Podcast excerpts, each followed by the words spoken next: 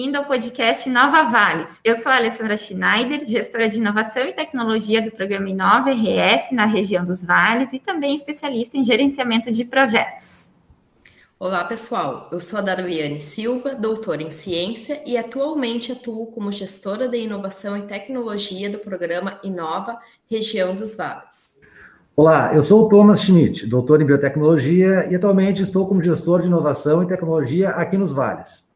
O objetivo desse podcast, pessoal, é comunicar de maneira muito simples a importância do desenvolvimento do ecossistema de inovação e suas ações através do programa Inova RS na região dos Vales. O programa Inova RS é promovido pela Secretaria de Inovação, Ciência e Tecnologia do Rio Grande do Sul e tem como objetivo tornar o Rio Grande do Sul referência global em inovação como uma estratégia de desenvolvimento local. E sempre lembrando, os episódios serão lançados semanalmente com assuntos diversos, né, que norteiam a gestão da inovação em um ecossistema. E hoje, pessoal, falaremos do projeto de inovação na área da saúde aqui do programa Inova RS, aqui na região dos Vales. E como nós já conversamos nos outros episódios, falamos dos projetos, um deles é saúde e que busca promover as tecnologias inteligentes para promoção, prevenção, recuperação e reabilitação da saúde. E a pergunta que fica é, bom, mas que, quais são essas tecnologias, né? E quem vai bater esse papo conosco, vai conversar aqui com a gente, nós temos uma convidada especial, é a professora doutora Regiane Froza. Antes de passar a palavra para ela, vou ler um pouquinho aqui da mini bio para vocês conhecerem um pouquinho mais ela, ok? Professora doutora eh, Regiane Froza, ela é professora, pesquisadora também aqui na Universidade de Santa Cruz do Sul. Ela é doutora em ciência da computação, docente também do Departamento de Engenharias, Arquitetura e Computação e do programa de pós-graduação em Sistemas e Processos Industriais. Tem pesquisas com ênfase na área de inteligência artificial e que visa buscar o aprendizado da máquina, é, gestão do conhecimento, chatbots, mineração de dados. Coisa bem boa, né, gente? Então vamos lá conversar com ela.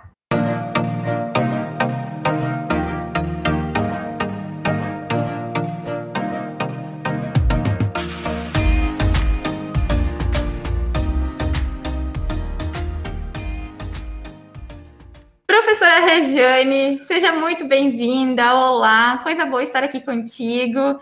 Obrigada por ter aceito também o nosso convite aqui para conversarmos sobre tecnologias inteligentes. E sem muitas delongas, já passo também essa pergunta que fica, né? Como a gente pode exemplificar os diferentes tipos de tecnologias inteligentes na área da saúde? Conta para a gente um pouco sobre isso, prof. Bom, olá a todos. Olá, Alessandra, Thomas, Dariane. Agradeço o convite para estar aqui nesse bate-papo com vocês. E para responder essa primeira pergunta, né? São muitas as tecnologias que podem ser exploradas. Iniciando, né? Nós temos os sistemas de inteligência artificial, principalmente sistemas de aprendizado de máquina e também os sistemas baseados em conhecimento. Esses sistemas, eles são utilizados para auxílio à tomada de decisão. Então, por exemplo, para prover mais informações, estatísticas, análises de dados aos profissionais. E para que isso? Né? Para contribuir com diagnósticos, tratamentos, prevenção, reabilitação, processos diversos, relacionar dados sobre a saúde de pacientes e gerar insights. Isso com foco em agilizar o diagnóstico e a escolha do, do tratamento considerando o quadro de saúde dos pacientes. Nós também, nessa, nessa área, procuramos desenvolver algoritmos capazes de aprender a partir de experiências passadas e, a partir disso, tomar decisões referentes a reconhecimento de padrões, a previsão e detecção de anomalias. Então, como exemplos dentro deste tema dos sistemas de inteligência artificial, nós podemos citar um sistema baseado em conhecimento para avaliar o risco cardiometabólico. Então, o sistema recebe uma entrada de dados, realiza os cálculos e, após, indica o grau de risco cardiometabólico a fim de auxiliar no diagnóstico dessa síndrome metabólica. Também temos uh, sistema baseado em conhecimento no auxílio à minimização do risco de sepse, que é para evitar o agravamento de quadros clínicos. Desenvolvimento de sistemas para apoio à decisão na prática de exercícios terapêuticos, com a indicação de exercícios para diferentes situações dos pacientes, a fim de auxiliar profissionais na escolha de exercícios a partir de articulações trabalhadas.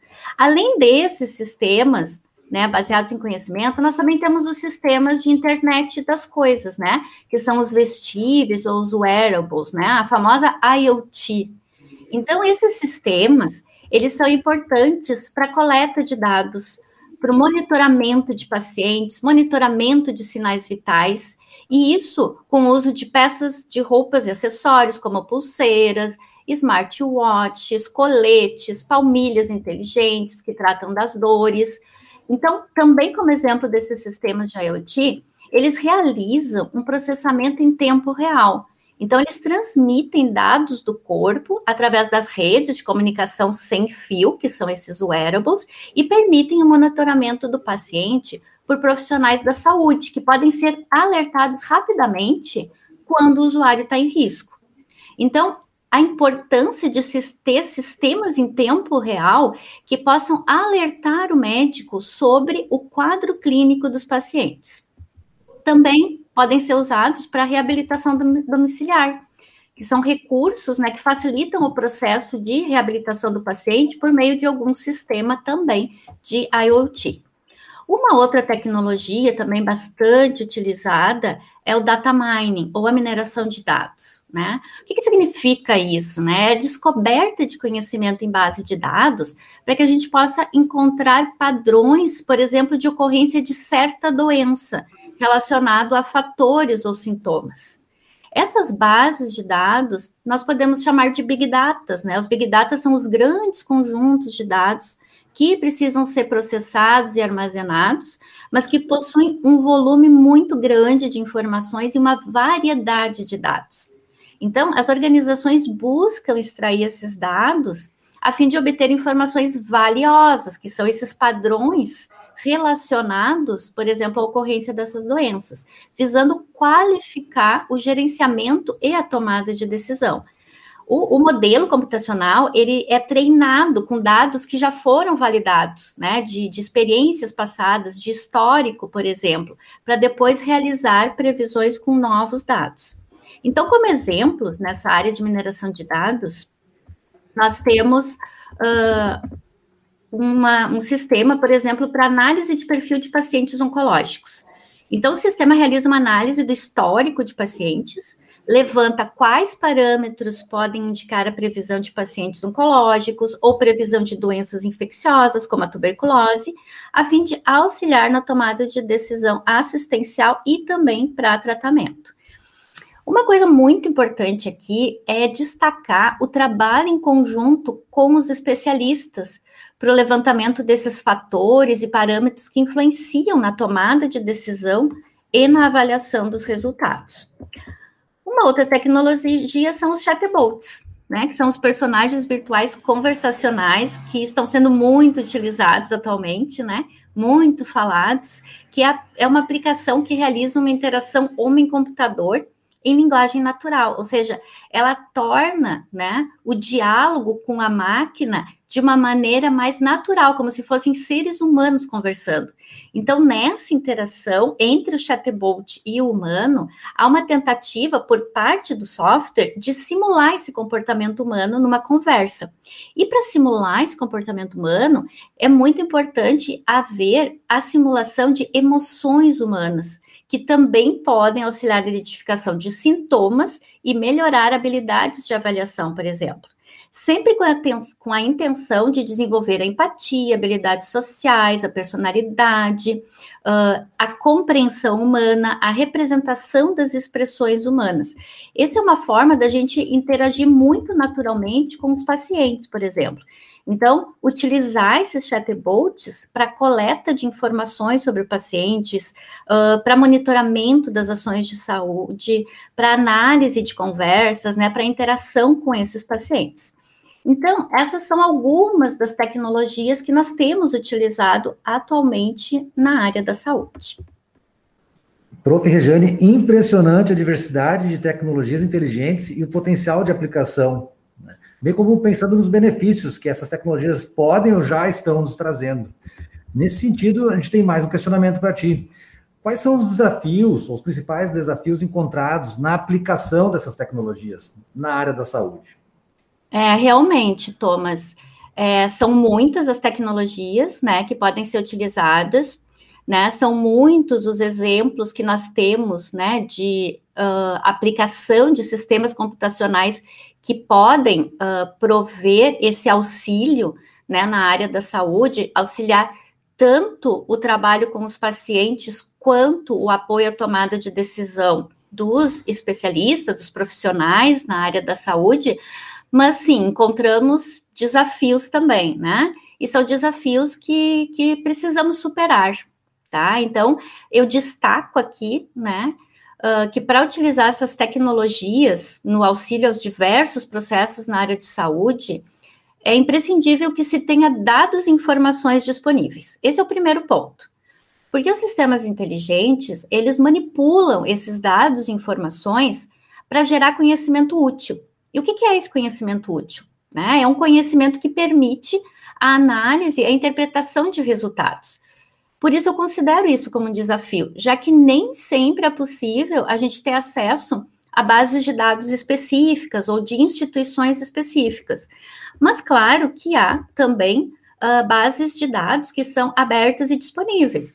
Então, nós temos, por exemplo, o DataSUS, é o portal do Ministério da Saúde, né, que disponibiliza indicadores de saúde, assistência, saúde, informações epidemiológicas, de morbidade, uh, estatísticas, informações demográficas, entre outras.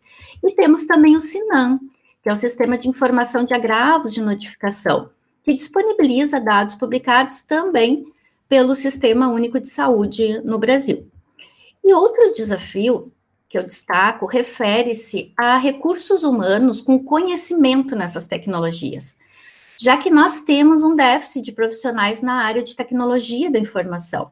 Então, é preciso promover ações também para incentivar que mais estudantes, né, que finalizem uh, o seu ensino médio, se interessem pelos cursos da área de tecnologia de informação para que a gente possa fazer, né, realizar esse processo de interação entre as áreas, né, tecnologia e saúde, a fim de levantar as necessidades que possam ser auxiliadas pelos sistemas computacionais, que possam gerar inovação, que possam agregar valor aos, profissionais da área da saúde, mas também aos pacientes e às suas famílias. E outro ponto de desafio é a anonimização de dados a partir de prontuários eletrônicos, que, devido à Lei Geral de Proteção de Dados, gerou um impacto direto no fluxo de diversos segmentos de pesquisa, entre eles o da saúde, uma vez que as pesquisas dessa área utilizam dados de pacientes para realizar análises. Então, é preciso, sim, ter segurança e privacidade de informações sensíveis. E o desafio é projetar um sistema que consiga criar base de dados com dados sensíveis anonimizados. Essa anonimização faz referência a um processo de eliminação ou modificação de informação existente em uma base de dados, com o objetivo de dificultar ou impedir a identificação uh, dos indivíduos, nesse caso, né, dos pacientes. Então, esses eu considero, assim, principais desafios neste momento. Excelente, professora Rejane. Mais uma perguntinha. Quais são as tendências das tecnologias inteligentes pensando em inovação para a área da saúde? Darly, uh, essas tendências né, das tecnologias inteligentes, elas estão muito relacionadas ao que nós já estamos desenvolvendo, né, as tecnologias que já estão sendo utilizadas atualmente na área da saúde. Mas eu destaco aqui também a importância da integração de sistemas para melhor gestão na área da saúde. né? E para isso, para realizar essa integração, nós precisamos explorar a área de data science, ou ciência de dados, né? Aplicada à saúde, para entender as necessidades, para avaliar o que se tem disponível, para escolher as tecnologias mais adequadas. E nessa mesma linha da, de entender melhor como a ciência de dados pode apoiar esses sistemas, né? A questão do processamento em tempo real é muito importante para o profissional da saúde, né? Receber de maneira efetiva e rápida indicativos, alertas que possam ajudar os profissionais no diagnóstico rápido, por exemplo, né? Numa tomada de decisão mais precisa a partir de dados confiáveis, de informações geradas por esses sistemas computacionais, né? E também o uso de sistemas baseados uh, em conhecimento apoiados por solução chatbot, né? Que e sua capacidade de qualificar esse processo na coleta de dados, porque um dos importantes usos do, de uma aplicação chatbot é coletar dados de uma maneira mais natural, né, com os nossos pacientes, por exemplo, né, para coletar dados clínicos de pacientes em diferentes contextos. Então, o paciente pode estar numa unidade de saúde, o paciente pode estar em casa, um familiar também pode relatar informações importantes nesse processo de tomada de decisão do profissional. Então, avaliar os potenciais benefícios para o uso de chatbots no cuidado, né, no contexto do cuidado da saúde. Acho que isso também vem como uma tendência. Então, em relação aos chatbots, né, desenvolver essas plataformas nessa área para estabelecer uma interação, uma conversa, com pacientes, familiares, profissionais, né? Por exemplo, uma pré-consulta médica para indicação de uma especialidade mais adequada, auxiliar em, em uma indicação inicial de diagnóstico a partir de algum tipo de sintoma, como já temos chatterbots atuando na área da COVID, né? Dos problemas respiratórios, de dores, classificação de risco clínico de paciente, né, de uma forma humanizada, né, em serviços de urgência, emergência hospitalar, por exemplo, né, a partir das queixas do paciente, né, um chatterbolt que realize uma, um caminho, uma busca através de um fluxograma de avaliação, realizando a coleta de todos os dados clínicos do paciente necessários para essa tomada de decisão, né, ajudando e agilizando esse processo, né, então, é, estabelecendo prioridades, por exemplo, em atendimentos médicos. Então, uso diversos, né, com os nossos chatterbots. E nesse sentido, né, do uso de chatterbots, nós podemos incluir a telemedicina, né, então, a inteligência artificial na telemedicina, né, amparando né, o cuidado com o paciente por meio de monitoramento, de troca de informações médicas, de análise de resultados de diferentes exames de uma forma mais segura, de uma forma confiável, né? E um, um ponto também é o cuidado, né, com a saúde dos nossos idosos, né? Porque a população de idosos no Brasil ela tem aumentado, assim como a expectativa de vida. Então, esse aumento no número de idosos e do seu tempo de vida traz como consequência o aumento de casos de doenças típicas nessa faixa etária, como a demência. Então, desenvolver sistemas inteligentes, né, com essas tecnologias para auxiliar na avaliação, intervenção de doenças de demência, por exemplo, a partir da combinação de sistemas existentes, né, uh, levando em consideração o resultado dos testes padrões utilizados nessa área pelos profissionais de saúde uh, sistemas que apoiem a geração de planos de cuidados personalizados a idosos que estão institucionalizados, ou seja, o cuidado realmente com o idoso. Né? Identificar características de imagens que são importantes para a obtenção de um diagnóstico preciso e definitivo. Então, nós utilizamos, por exemplo, a tecnologia relacionada às técnicas de aprendizado de máquina, para trabalharmos com as imagens e reconhecermos o que, que essas imagens podem estar trazendo de informações. Então, por exemplo, imagens de exames radiológicos, cardiovasculares, lesões, tomografias ópticas, né? Então, a partir de um banco de imagens, esses algoritmos inteligentes podem reconhecer padrões e identificar características que auxiliam o, o diagnóstico. Né? Também temos a questão da cirurgia robótica, né, que uh, o interessante, né, que pode ser acompanhada por profissionais em diferentes locais. Então, já existem também robôs, né, como o robô da Vinci, que realiza essa cirurgia. Então, nessa, nesse ponto de cirurgia, também várias tecnologias computacionais e tecnologias da inteligência artificial, né, para entendimento, reconhecimento, interpretação do que, que, está sendo realizado naquele momento, auxilia os profissionais nesse processo de tomada de decisão. E também temos sistemas, que é uma tendência de realidade aumentada, né? Então, nós temos um exemplo de um sistema que projeta a pele, projeta sobre a pele a imagem das veias, né, para verificar uh, problemas vasculares. Então, como nós podemos perceber, né, são várias as tecnologias que podem ser utilizadas, né, são vários os desafios que nós temos, mas também nós temos uma visão do que ainda pode ser explorado na área, e muito ainda pode ser explorado. Nossa, prof. Regiane, quanta coisa muito bom. Nós tivemos uma aula aqui, né? que coisa maravilhosa. E quanta coisa, né? Quantas tendências para a área da saúde e, e, com exemplos que você trouxe que já existem de fato, né? Não é uma coisa eh, longe também. E ao mesmo tempo que existem desafios, inclusive enquanto você foi falando os desafios, eu até fui, fiz uma breve pesquisa aqui sobre a questão dos, profissionais né, na área, e isso a gente já ouviu em outras falas também de profissionais que falam sobre essa ausência, né, e dessa questão da capacitação.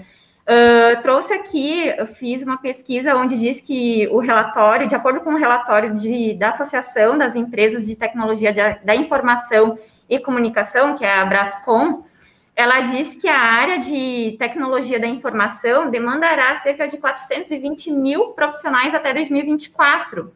E hoje o Brasil ele entrega em torno de, uh, se não me engano, acho que 45 mil uh, profissionais e atual, anualmente o Brasil, Brasil deveria capacitar no mínimo 70 mil profissionais. Então essa área ela está sofrendo, um, ela sofre um apagão ou poderá sofrer de fato um apagão, né, se não investirmos na capacitação. Isso mesmo, Alessandra. Né? A partir desses dados, nós conseguimos então perceber, né, a importância de termos mais profissionais nessa área, né, de capacitarmos esses profissionais, né? A demanda no país está grande, e por isso que eu coloquei ali como um desafio nós termos ações realmente, né, para trazer pessoas para essa área. Então, são demandas, claro, de profissionais de tecnologia, não só para a área da saúde, mas nós também vamos precisar para outras áreas. Sim, verdade, verdade. Prof. Regiane, muito obrigada por estar aqui conosco. Coisa boa uh, conversar aqui contigo, trocar ideias, trouxe todo esse conhecimento, é, esses exemplos pr práticos também, né, que a gente pode visualizar, ver e entender como isso se aplica, essas tecnologias inteligentes na área da saúde. Uh, já deixo o convite para o pessoal que acompanha o podcast, que no próximo episódio nós falaremos e traremos também convidados especiais para falarmos um pouquinho do outro projeto que temos aqui na região, que é o projeto voltado para o agroalimentar. Ok, pessoal?